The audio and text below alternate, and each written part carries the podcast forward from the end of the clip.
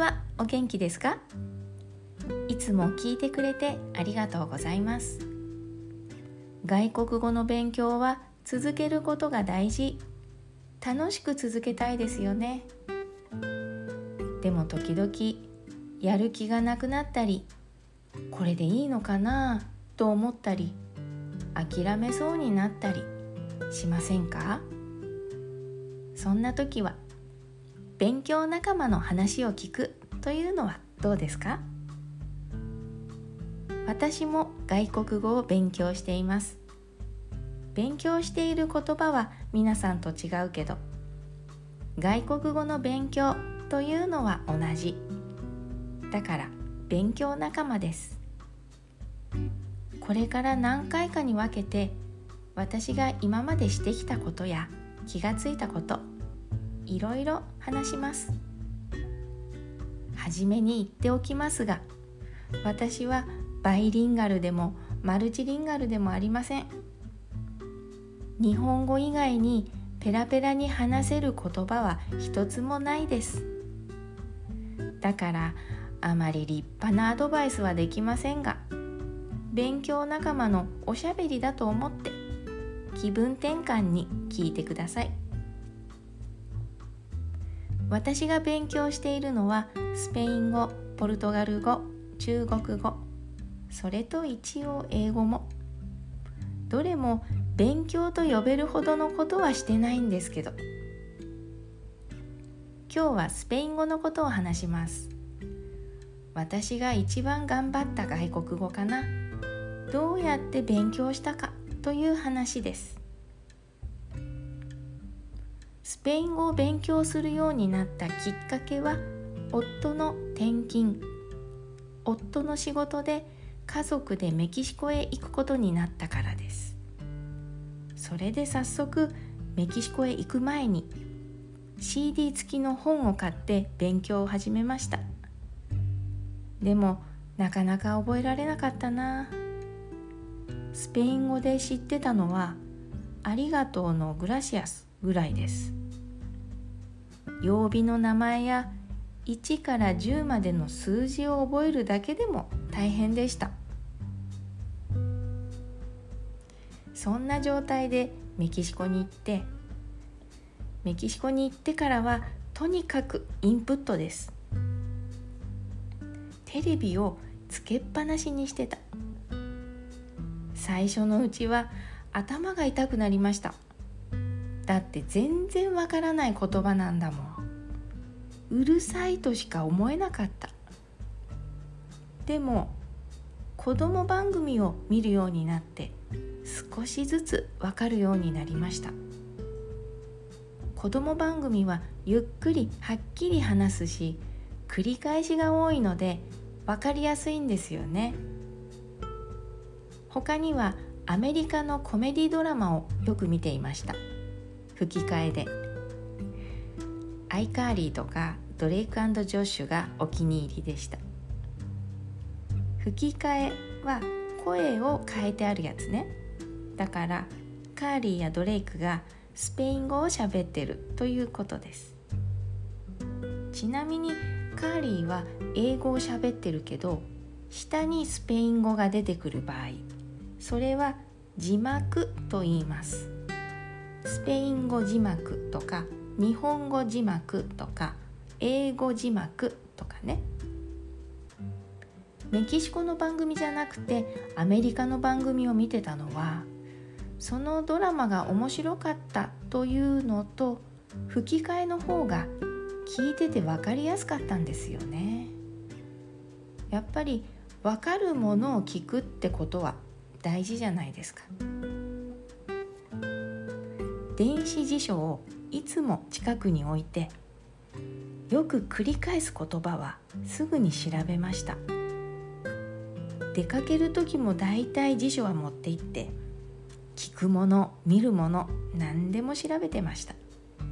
道路のサインとかね止まれとかスピード下げろとかねもちろん1回じゃ覚えられません。辞書で調べてみてあれ？昨日もこれ調べたかもってことはよくありました。こうやって少しずつ分かる言葉が増えて文法も分かってきました。スペイン語って動詞がめちゃくちゃ活用するんですよね。形が変わる。日本語は簡単でしょ？例えば食べるだったら私が食べてもあなたが食べても私たちが食べても食べるでしょ？それがスペイン語とかポルトガル語って全部変わるじゃないですか。もうなんで？やめてよって感じ。それをただ文法の授業で習うとしたら嫌になるでしょ？覚えられないし覚えたくもない。でも例えばドラマを見てそのセリフの中から自分で発見すると楽しいんですよね。本で見るより本物を聞いた方がよくわかるし忘れない。簡単な文法の本は持っていましたがあまり見ませんでした。とにかく毎日たくさんインプットをしてそれも楽しくね。その中から文法を見つける。その確認確かめるために本を見るという感じ。個人レッスンも受けていましたがレッスン中はほとんど私が先生に質問をしてた。ドラマのこういう場面でこんな感じのこと言ってたけどこれ何て言ってるの？とかね。自分で考えて調べてもわからないことを質問したりいろんなおしゃべりをしたりもちろんスペイン語でねあんまり教科書は使いませんでしたね。使ったのかもしれないけど全然覚えてないです。こうやってスペイン語をだんだん分かっていくのがとても楽しかったです。やればやるほどスペイン語が好きになって最初は頭が痛くなっていたうるさいテレビも平気になりました。むしろ落ち着く。気持ちのいい BGM になりました。スペイン語が自然に口から出るようになってたまにスペイン語で夢を見ることもありました。代わりに英語がどっか行っちゃった。もともと話せるわけじゃなかったけど何にも出てこない。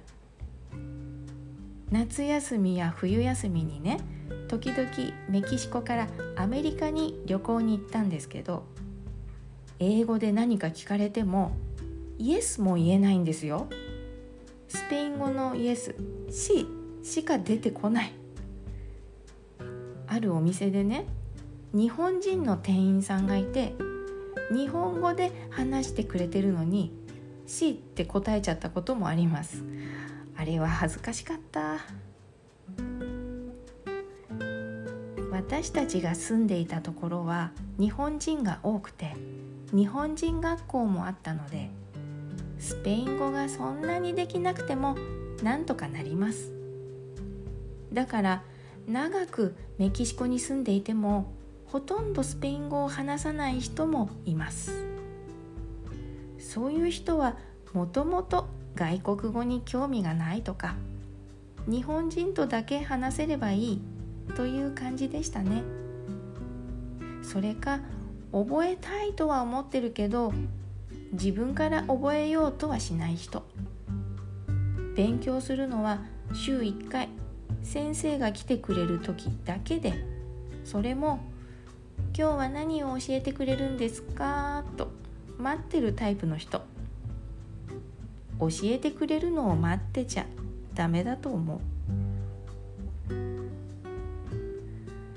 とっても勉強になったのが刺繍教室です。刺繍ってテーブルクロスとかクッションのカバー作ったりするやつ。なんとかステッチってあるでしょ？布に糸で模様をつけるあれ。メキシコ人の先生のお宅お家に行ってコーヒーとお菓子をいただきながらおしゃべりをしながら手を動かすんです。刺繍教室ね。生徒の半分は日本人だったんですけどメキシコ人の生徒として来てるのが先生のお友達だったんです。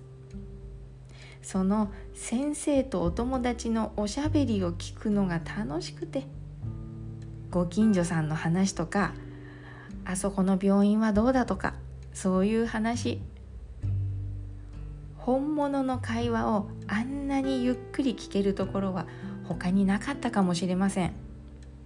いつも手を動かしながら耳をダンボにしていました。先生はすごく優しくてオープンで。日本人だろうが何だろうがこっちが分かっていなくてもお構いなしにどんどん話しかけてくれるし時々メキシコ料理も作ってくれました。私にとってあそこは刺繍教室というよりメキシコ文化教室でした。今でも思い出すとあったかい気持ちになります。メキシコでの経験でつくづく思ったのは外国語は話したいなら耳から覚えるべきということです。私の場合英語とスペイン語を比べると知っている文法や言葉の数は英語の方が多いかもしれない。でも話しやすいのはスペイン語。もちろんメキシコに住んでたから当たり前です。でもね英語だって学校で10年以上勉強してたんだからもうちょっと話せてもいいんじゃないかと思うけど全然ダメ。それは多分目で勉強してたから。教科書を読んでノートに書いて文法ばっかり。聞いたり話したりすることは本当に少なかったの。